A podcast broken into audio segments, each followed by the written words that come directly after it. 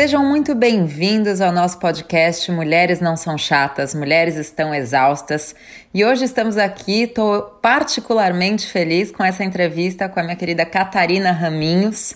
É, Catarina, bem-vinda! Obrigada, muito obrigada pelo convite. Para quem não conhece, eu falo isso porque a gente provavelmente vai ter vários ouvintes brasileiros, o que eu fico muito feliz. E fico muito feliz de fazer essa ponte entre Brasil e Portugal, porque sei o quanto Portugal é íntimo do Brasil e quanto o Brasil ainda está distante de, da, da, da, cultura portuguesa, né, da televisão, da música, da, da literatura portuguesa. Então, a Catarina Raminhos é autora e produtora de conteúdo, mãe de três meninas muito lindas, três miúdas muito giras, como se diz cá em Portugal, não é? E, e Catarina, queria começar com a pergunta que eu gosto de começar essa conversa. Você está exausta? Sim, estou a precisar muito de férias. e o que que tem te deixado exausta? Conta pra gente. O trabalho mesmo uh, e, e, ter três crianças também não ajuda muito, não é? Uh, também contribui, contribui para esta exaustão toda. Mas é, no fundo, são os resquícios de, de dois confinamentos seguidos, não é? Praticamente seguidos, uh, em que tivemos que ser muitas coisas ao mesmo tempo e, e não podemos deixar de ser uh, boas e termos qualidade nas várias coisas, portanto é uma exigência muito grande. Um, e então esta exaustão toda eu acho que ainda são, ainda tem a ver com isso e, e sinto-me muito a precisar de férias, muito, muito. Você sente que é, é, mais uma das mulheres que realmente sentiu essa sobrecarga relativa à pandemia e ao isolamento social, né? Sim, sim, sim. Eu sei que, que o podcast tem a ver com as mulheres estarem exaustas, mas eu acho que estamos todos, mulheres, homens, não é? Da, acho que famílias estão exaustas, acho que as miúdas também estão a precisar muito de férias, estamos todos mesmo a precisar não. descansar. Isso sem dúvida, acho que eu escrevi até recentemente para o Observador sobre as crianças, né? E sobre o grau de lesão que esses últimos ai, quase dois anos, né? Daqui a pouco vai fazer dois anos, que isso representa em relação às crianças e como a gente ainda cobra alguma normalidade delas Exato. quando a gente não tá bem, né? Mas eu queria saber em relação a, a ser mulher, né? Se você sente que, a, acho que, né, cada casa é uma casa, cada história é uma história, mas se você sente que com o homeschooling, com as crianças em casa, com as tarefas domésticas, com, né, juntando com o traba nosso trabalho que continua normalmente, se você sente que, que a pandemia representou aí um marco na sua existência como mulher também. Sim, sim. Eu acho que existe uma Catarina pré-pandemia e outra pós-pandemia, sem dúvida. Um, porque é isso, é muito cansativo ter que uh, ter para já pouco tempo para o nosso trabalho propriamente dito, a parte profissional, não é? Quando trabalhamos uh, na área criativa. Então, limitar o tempo, não é? Agora vais trabalhar duas horas e tens que produzir imenso em duas horas. Isto não funciona assim, não é?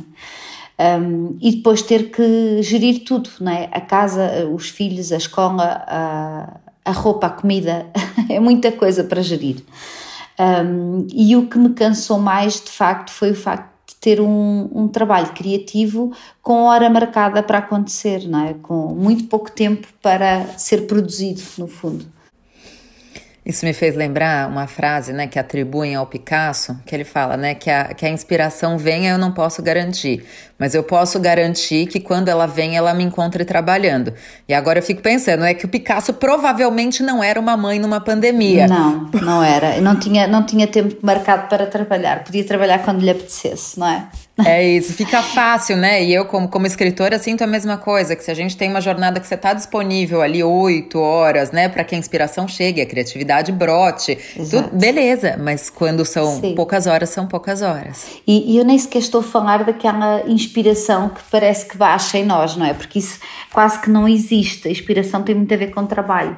Mas é isso, é assim, as ideias surgem umas encadeadas às outras e se não tivermos tempo para começar a ter ideias, as outras não vão surgir, não é? Portanto, neste momento, se eu fosse o Picasso, o que aconteceria, ou durante o confinamento, se a inspiração chegasse à tarde, ela eh, eh encontrava-me, mas era a estender a roupa ou a fazer o jantar ou a dar banho às crianças, não é? Portanto, não ia eh, servir de muito para a minha escrita.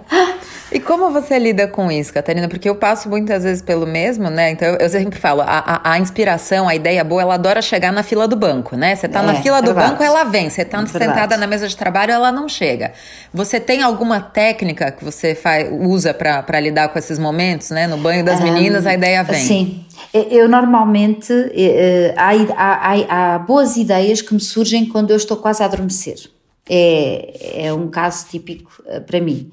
O que eu faço é tiro notas no telemóvel. Ponho no bloco notas do telemóvel a ideia só. Às vezes acontece no dia a seguir vou ler e não percebo rigorosamente nada do que é que eu quis dizer com aquilo.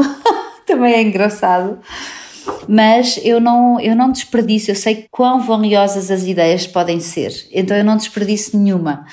E faço isso, tiro notas no bloco notas do telemóvel. Se estou a trabalhar, então desenvolvo logo a ideia, mas, mas sim, quando, quando surge no banho, eu, eu digo: esperem só um bocadinho e vou escrever no bloco de notas, senão eu sei que já vai voar, já vai embora, logo a seguir. Você sabe que eu recentemente descobri, para mim, o tesouro de ter um grupo de WhatsApp só comigo mesma. Né? Então você faz um grupo com uma pessoa, exclui a pessoa e faz isso. Eu tenho uma amiga que passou por um grau. Uh, um, um, grau mais alto, que ela tem vários grupos com ela mesma, um de trabalho, um das coisas da casa. Então, a, a gente vai fazendo o que pode, né, Catarina? É, é que ela tem uma espécie de mericondo para grupos de WhatsApp, não é? Ela organiza-se dessa maneira, ok. Tem que ser, né? Okay. Com que idade estão as meninas? A mais velha vai fazer, elas fazem todas anos agora próximo, portanto a mais velha vai fazer 11, a do meio vai fazer 9 e a pequenina faz já este mês 5. Que bom. E você acha que elas sentem esse seu cansaço? Elas estão percebendo? Sentem. Sim, sim, sim. Nós este fim de semana vamos uh, passear só os dois e conversámos com elas a dizer que precisávamos muito descansar, tirar ali, é só um dia e meio na verdade, mas pronto, é um fim de semana, vamos dizer assim que parece mais tempo, uh, que precisávamos tirar este tempo a dois e isso tudo e elas disseram, fazem muito bem, fazem muito bem, portanto elas sentem sim este cansaço, elas próprias também se sentem cansadas, mas nós temos esta coisa de lhes ir dizendo sempre tudo e dizemos sempre a verdade sobre as coisas e, e, muitas vezes, uh, e, e, há muitas vezes em que eu estou sozinha com elas, não é? Porque o pai trabalha mais fora de casa, e eu digo mesmo assim: olha, hoje uh, vão comer sopa, vamos pôr umas pizzas no forno para facilitar, vamos todas para o sofá ver um filme, porque a mãe está mesmo a precisar descansar um bocadinho a cabeça e de fazer uma coisa mais fácil mais simples e mais rápida. E elas dizem: ah, boa ideia, boa ideia. E, e quando eu estou mais cansada, eu digo: Uh, filhotas vão fazer isto e a mãe vai estar aqui só a acabar um trabalho para acabar rápido porque a cabeça já não dá para mais e portanto eu, eu tenho sempre esta coisa de ir conversando com elas como se fossem adultas como eu, não é? E dizer-lhes sempre tudo o que é verdade, portanto quando, eu acho que por isso uh, quando eu fui ter com elas e disse, olha este fim de semana os pais vão os dois de fim de semana, elas disseram, boa ideia porque eu acho que estão tão a par da realidade, não é? Que disseram, acho que fazem bem Isso é ótimo, né? Eu acho que é, é, é essa honestidade. Eu estava conversando outro dia com a Yara Rodrigues sobre essa, é, esse movimento né, que, que existe agora de chamar as mulheres de heroínas, Mulher Maravilha, elas aguentam eu, eu tudo. Eu sou alérgica a, esse, a esses termos, a sério. E, e, e, como, que bom, né? Que bom, porque tem muita gente que não percebe o grau de toxicidade disso, né? E, é. e muitas vezes tenta transmitir para as crianças, especialmente para as meninas, uma ideia de que a mãe é a Mulher Maravilha e que elas têm que ser assim no futuro. Essa não, conta não fecha, né, Catarina? Não, completamente contra. Aliás, no mundo ideal, uh, nunca seria preciso uma mulher ser super mulher porque, porque também não atribuímos esse termo aos homens, não é? Uh, e, e, eu, eu não gosto particularmente do termo a supermulher e às vezes até, mesmo em entrevistas, apresentam-me dessa maneira, porque, porque, porque tenho um trabalho, porque tenho três filhas, porque pronto.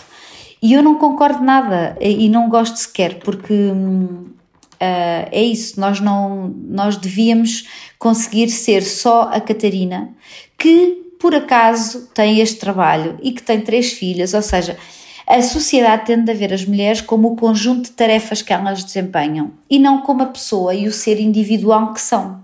E isto é uma coisa que me tira do sério, porque enquanto nós mulheres não percebermos que temos que ser primeiro nós mesmas, eu às vezes até costumo dizer: é pá, vão encontrar-se com vocês quando tinham 15 anos. não é? E tragam essa pessoa de volta para o presente e pensem: primeiro eu sou isto e depois sou as outras coisas todas, não é? Um, é, é, natural que uh, ser mãe um, me torne diferente de quando eu não era mãe. É natural isso, mas não pode ser o ser mãe que me define não é? E por isso esse termo de supermulher, que no fundo é agregador das tarefas todas que as mulheres desempenham, e sim, desempenhamos muita coisa, somos capazes de fazer muitas coisas ao mesmo tempo, somos. Mas idealmente, quem me dera a mim ter que poder fazer só uma de cada vez e não ter que fazer tudo ao mesmo tempo, não é? Quem, quem me dera eh, muitas vezes poder ser só a Catarina e depois de vez em quando também eh, ser profissional e ter as outras coisas todas, não é?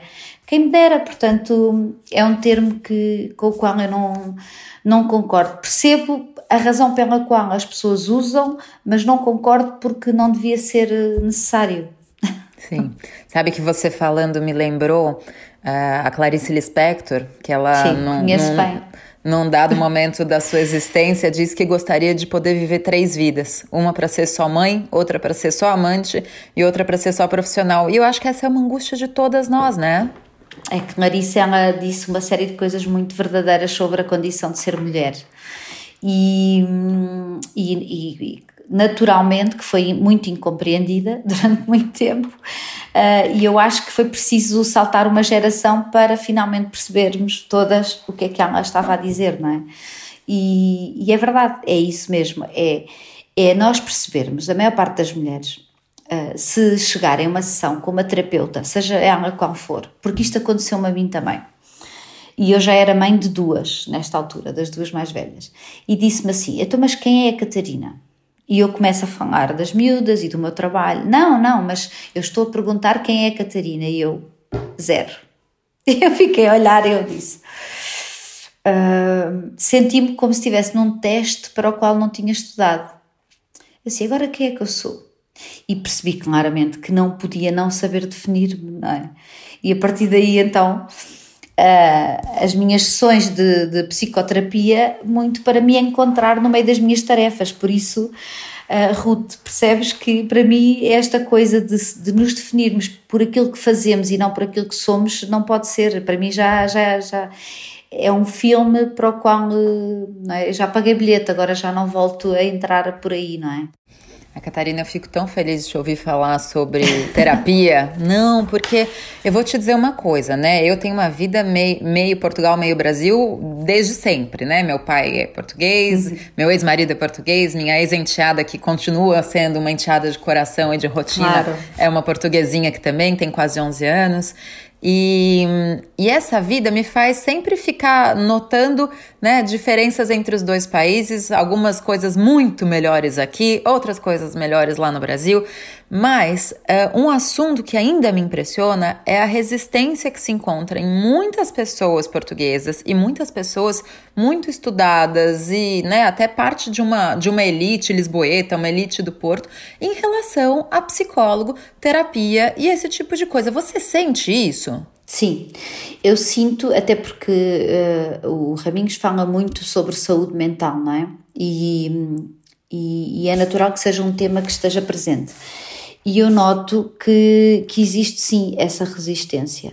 Existe também o facto de, em Portugal, uh, o Serviço Nacional de Saúde apostar muito pouco nesta área e então as pessoas, uh, naturalmente, para conseguirem uma consulta em tempo útil, têm que recorrer ao privado, não é? ao particular. Portanto, isso é uma dificuldade que existe sim, mas eu acho que muito maior que essa resistência tem a ver com uma que está nas nossas cabeças todas. E eu, para mim, uh, o ter percebido ou seja, o ter marcado aquela primeira sessão de psicoterapia, para mim foi um libertador, porque a partir daí comecei um processo em que, uh, entre muitas outras coisas, passei a respeitar melhor a mim e a gostar mais de mim enquanto pessoa. E isso foi uma coisa incrível. Pronto. Um, e eu acho que nós, quando fazemos psicoterapia, estamos a ajudar-nos a nós e a toda a gente à nossa volta. Portanto, é quase como aquele filme dos favores em cadeia, não é? Há uma série de coisas boas que acontecem naturalmente por estarmos num processo de psicoterapia. Psicoterapia ou outro tipo de qualquer terapia, atenção.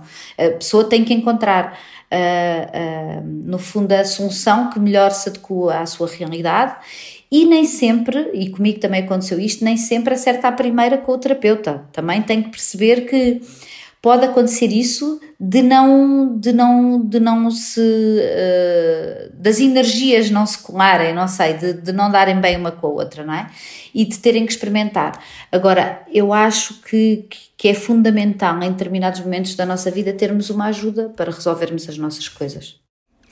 Catarina, sabe que você falando me fez lembrar uma história eu, eu tava, tava, acho que num casamento até, e um amigo meu português, um homem super querido, e um baita executivo com pós-graduação, XPTO e tal. E num dado momento, numa conversa, eu virei e falei isso. Eu virei e falei, gente, a minha psicóloga até fala isso, não sei o que, não sei o que lá. E ele parou, arregalou o olho e falou: Nossa, né? Não vou tentar imitar o português de Portugal, porque sou sempre ridículo. Então vocês adaptem no áudio de vocês para o português de Portugal. Mas ele virou para mim e ele falou: Nossa. Mas você faz terapia? Lendo seus textos no Observador, eu sempre te achei uma pessoa que parecia tão bem resolvida. E aí eu... Mas por isso mesmo, não é? Exatamente isso. Eu falei, então, deixa eu explicar. Eu acho que eu, se eu sou razoavelmente bem resolvida com as minhas emoções, isso tem aí um papel de muitos anos de terapia. Então, acho que é, que é acho super importante ver pessoas com, com projeção, uma projeção como a sua ou a do Antônio, é, falarem sobre isso, né? Porque eu acho sim, que realmente, e, e, aí também digo, no Brasil, o, o, o, apesar da maravilha que é o nosso sistema de saúde, o SUS, né? Ele é, ele é um sistema maravilhoso, sobrecarregado é, realmente as pessoas também não conseguem, de um modo geral, o, o apoio psicológico uhum. como deveriam conseguir. Mas, mas como é importante a gente normalizar e buscar alternativas, né? Eu acho que as pessoas certo. precisam saber disso. As faculdades de psicologia oferecem, às vezes, o serviço gratuito. Tem muitas formas de conseguir isso e não é vergonha nenhuma. Né? Não, pelo contrário, é um sinal de inteligência, de nós tendemos muito a ir pela dor em vez de ir pelo amor, não é? Procurar o caminho mais difícil para chegar aos sítios. Às vezes o caminho mais difícil não é o que está certo, não é?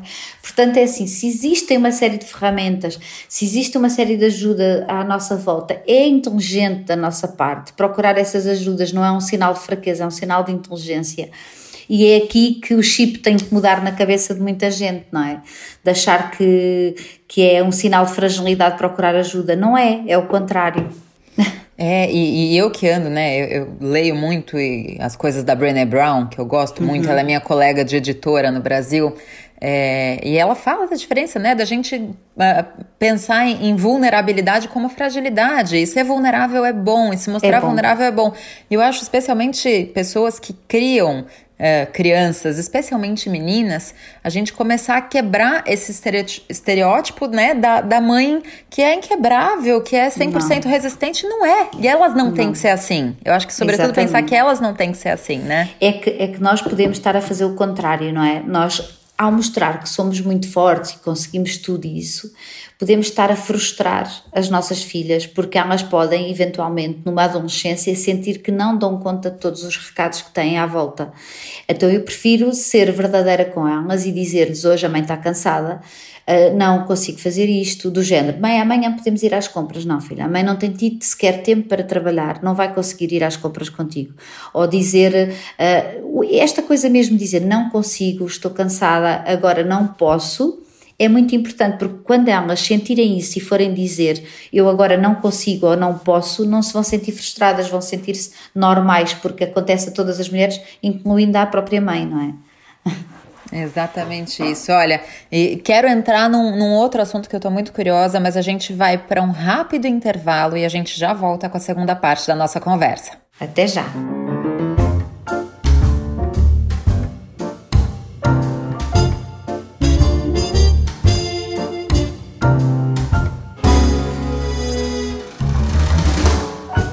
Sejam bem-vindos de volta ao nosso podcast Mulheres Não São Chatas, Mulheres Estão Exaustas, com Catarina Raminhos hoje, conversando aí sobre muitas coisas e, acima de tudo, sobre como não estar exausta.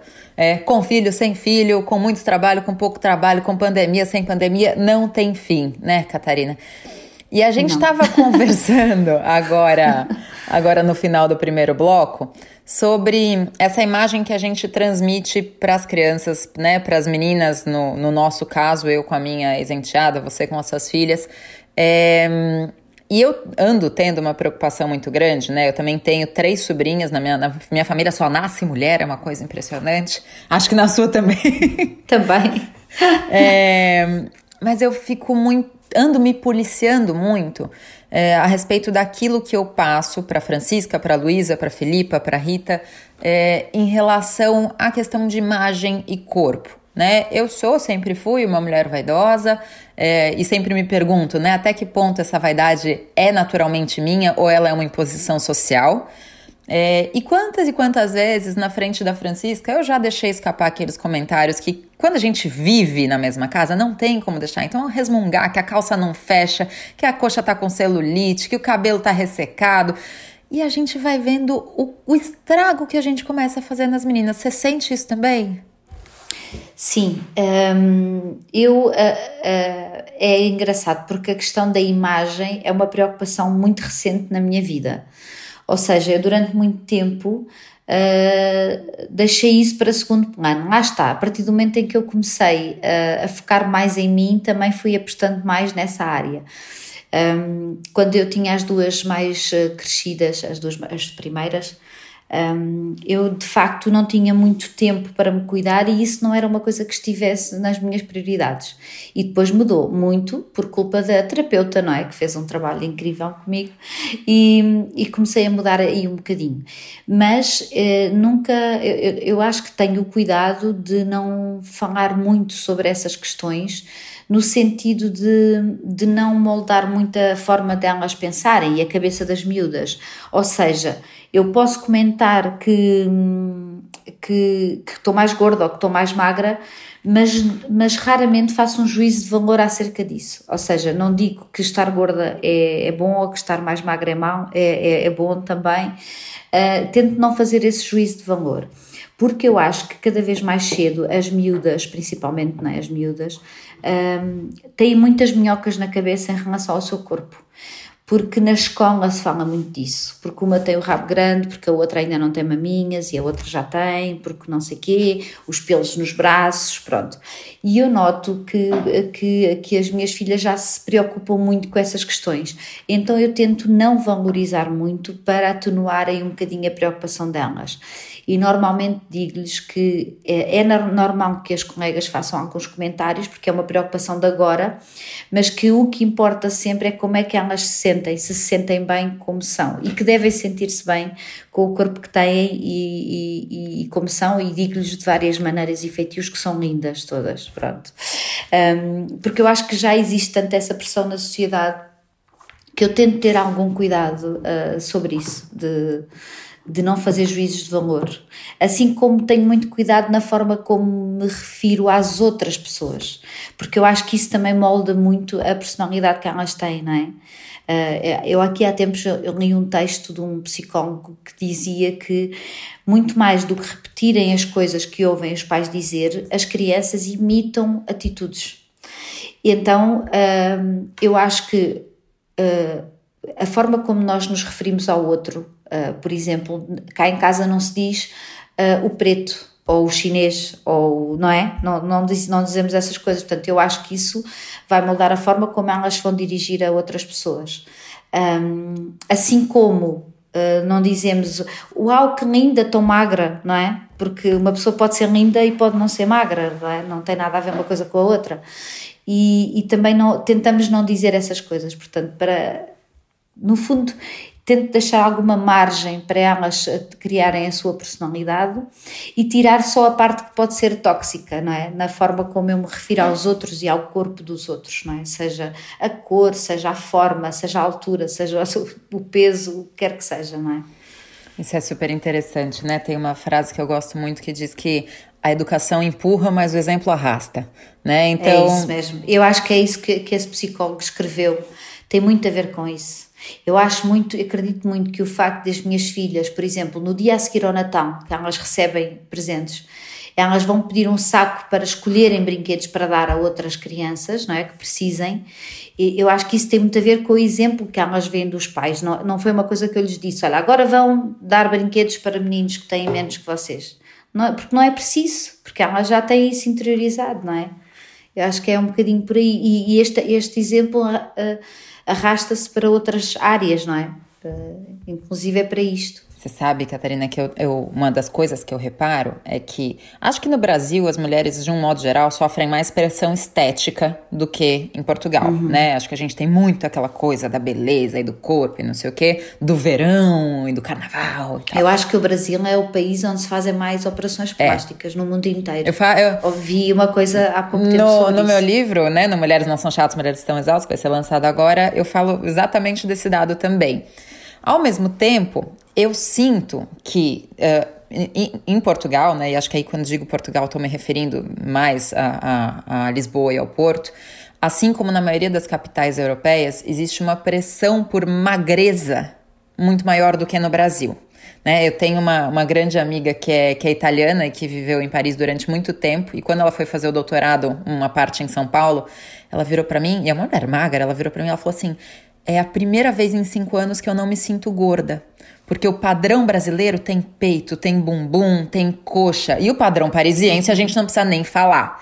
E eu acho que realmente a gente tem aqui um pouco daquela inspiração parisiense da magreza.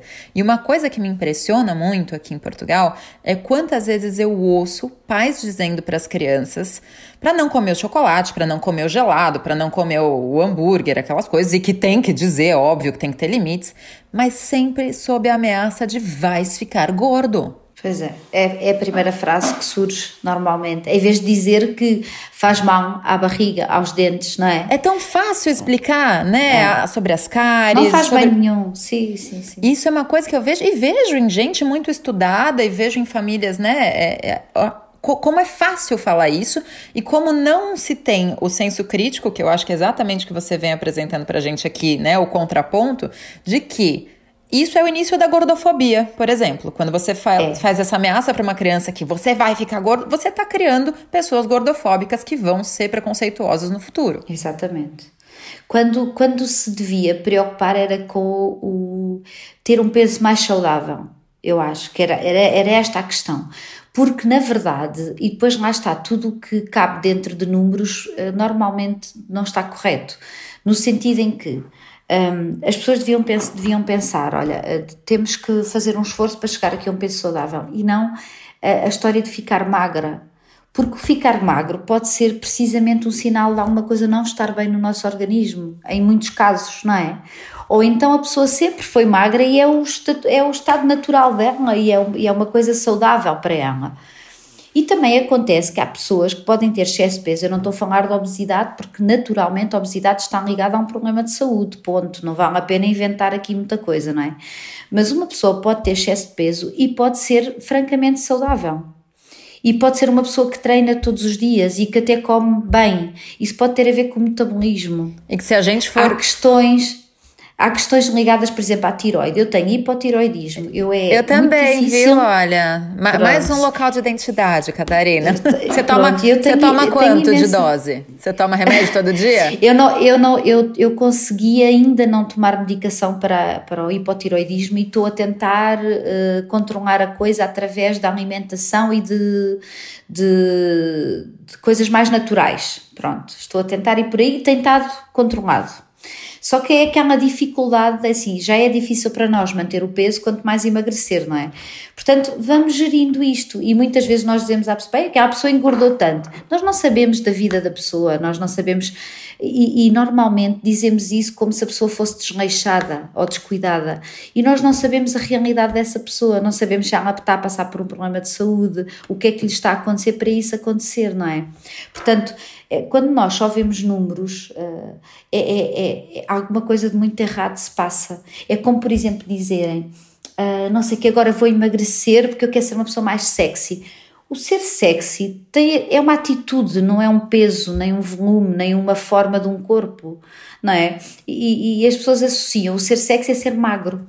É muito interessante. Eu, eu acho que não tem outra. nada menos sexy do que uma obsessão por magreza, né? Então, Verdade. a gente começa por aí. E uma coisa, Catarina, que eu tenho tentado, né, cada vez mais, e eu acho que isso é uma coisa que eu observo nas suas redes sociais também, é essa exposição de vulnerabilidade, né? Eu fiz um post outro dia é, falando sobre os meus últimos oito meses. Nos meus últimos oito meses, eu me divorciei, eu entreguei meu doutoramento e eu tive Covid. Além de fazer uma obra para ter uma casa também em São Paulo, que agora eu preciso de uma base aqui, uma base lá. E eu, de fato, nesses meses, engordei engordei, né? Emagreci no, no, na separação, depois engordei de novo, aí fiquei com Covid, não podia voltar a correr na rua, tenho sequela de tontura, né? De labirintite, então tô, tô tomando medicação. Ontem fui, outro dia fui correr na rua, fui cambaleando na calçada, quase entrei numa lotérica sem querer, desmaiando. Mas como a gente tá sendo exigente com a gente, né? E eu acho que a pandemia ainda representou isso, porque a gente ficou fechado em casa e é natural que as pessoas tenham comido mais um pouco, estejam mais ansiosas. Naturalmente, naturalmente. E como a gente não se perdoa? Não, principalmente nós mulheres. Certamente. Não, não nos perdoamos e não perdoamos as outras, porque a maior parte dos comentários, por exemplo, falaste das redes sociais, a maior parte dos comentários, quando são desagradáveis, eu felizmente tenho uma comunidade que me segue que é incrível e é verdade e é muito raro eu receber eh, comentários ou mensagens desagradáveis, mas também as recebo. E normalmente são mulheres que dizem coisas desagradáveis sobre o corpo das outras mulheres. Portanto, nós não nos perdoamos e não perdoamos as e outras. E sabe que eu acho muito interessante? Que eu não sei se isso acontece nas suas redes, mas às vezes nas minhas acontecem. As pessoas, elas não falam do tipo, ah, é horrorosa, não sei o quê. As pessoas falam com certo ar de condescendência de como quem te aconselha. Olha, hum. mas você deveria, não sei o que, não sei o que lá te favorece certo. mais. É, é estratégia passiva-agressiva. E, e, o que eu. Normalmente é assim. E eu me pergunto se essas pessoas não entendem o que estão fazendo ou se tem ali uma certa camuflagem desse comportamento. Mas eu acho importante as pessoas entenderem, né? Que mesmo falando é. com jeitinho e tal, você fere da mesma forma. Sim, sim, sim. Olha, aconteceu-me há duas semanas de ter uma série de mensagens da mesma pessoa, que era uma mulher, uh, que eu, eu pus uma, uma, uma story deu a treinar, porque eu recebo muitas mensagens das pessoas a dizer continua a postar coisas quando tu treinas, porque é uma motivação para nós treinarmos também. O que é que me custa a mim postar uma coisa de quando eu estou a treinar? Nada. E eu sei que é importante para outras pessoas. E mesmo para mim, é bom, eu, eu, é um registro que eu faço do que eu, da minha atividade. E, e, há uma pessoa que escreve, na, que manda uma mensagem sobre essa história e que diz: uh, Não entendo o porquê destas publicações. No dia a seguir, eu tinha um vestido qualquer uh, e Ama diz assim: uh, Se quer um conselho, não use esse tipo de vestidos porque a fazem mais gorda. Noutra publicação, ou seja, eu numa semana eu tinha nove mensagens desagradáveis daquela pessoa e à décima decidi intervir, porque eu até aí fingi que não tinha visto e decidi intervir e, e disse assim: uh, qual a razão uh, para estar a fazer bullying comigo? E ela responde: bullying? Por amor de Deus, agora já tudo é bullying. E eu fiz um print das 10 mensagens e mandei uma de cada vez. E disse: agora vá ler e se isto não é bullying, diga-me o que é que é. Só isso, a pessoa saiu. E depois uh, ou bloqueou ou deixou de me seguir ou uma coisa assim. Porque é isto que nós fazemos sem dar conta nós, acho que nunca fiz isso com ninguém, mas é isso que, que, está a acontecer muitas vezes. E era sempre nessa lógica do não percebo isto, olha, se quer o meu conselho, não quero, não pedi, não é? não, não estou interessada. mas é, é, é, é, como tu dizes, Ruth, é muito.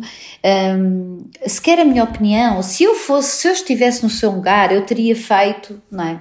É muito por aí. É muito interessante tudo isso, né? E, e eu acho que existe, eu falo, né, o, o, o tribunal constante das redes sociais nas quais no, no, qual é impossível acertar. Eu tenho a mesma sorte que você, né? Os meus seguidores no, no Instagram são, eu me sinto mesmo num, num abraço constante, com uhum. raras exceções. No Facebook não posso dizer a mesma coisa, é um, é um território bem nocivo.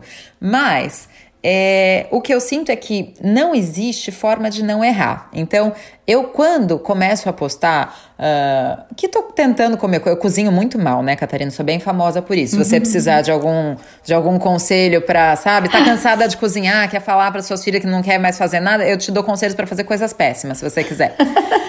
Mas, quando eu posto uh, stories de que fiz uma sopa, fiz uma saladona, já vem mensagem de, ó, oh, você é, incentivando ditadura de magreza. Eu falo, gente, mas eu sou a mesma pessoa que também posta o X-Bacon na sexta-feira. Aí eu tive que explicar Ai, nas redes que eu tenho um problema de alta de glicemia e que por isso eu também faço dieta, que eu não tô incentivando a dieta. É muito cansativo, né? É, é muito cansativo porque as pessoas vão sempre entender as nossas publicações como lhes dá mais jeito.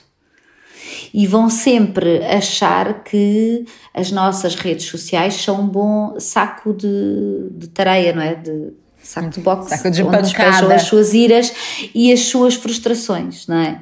Portanto, não há volta a dar, porque se tu, tu fazes um story sobre uma sopa e uma salada, enquanto que as pessoas deviam ver que tu procuras ter uma alimentação saudável, e isso é uma boa prática, isso não é nenhum culto de magreza ou de obsessão, uh, não faz mal nenhum sermos obcecados com a nossa saúde, não é?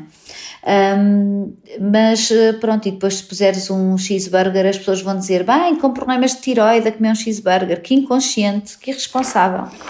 Você sabe que é? eu estava em São Paulo, em São Paulo tem uma rádio chamada Rádio Disney, né? Que é uma rádio bem voltada para criança e adolescente e tal. E, e eu, né, com a minha maturidade, ouvindo essa rádio de crianças e adolescentes, mas tinha um, um, pequeno testemunho da Anitta, da cantora, que eu achei super interessante e confesso que me gerou uma admiração por ela, porque ela gravou aquilo para aquele, público. E perguntaram para ela como é que ela lidava com os haters.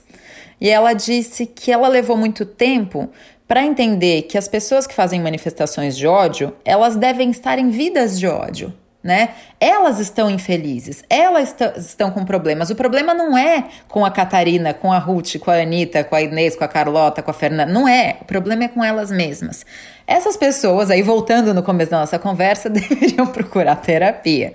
Mas. Certo se elas canalizam essas coisas nas redes, é, eu acho que é claro que a gente tem que pôr limites, tem que chegar uma hora e falar assim, ó, acabou, isso aqui também não é a festa da uva, não dá para ficar sendo conivente para sempre.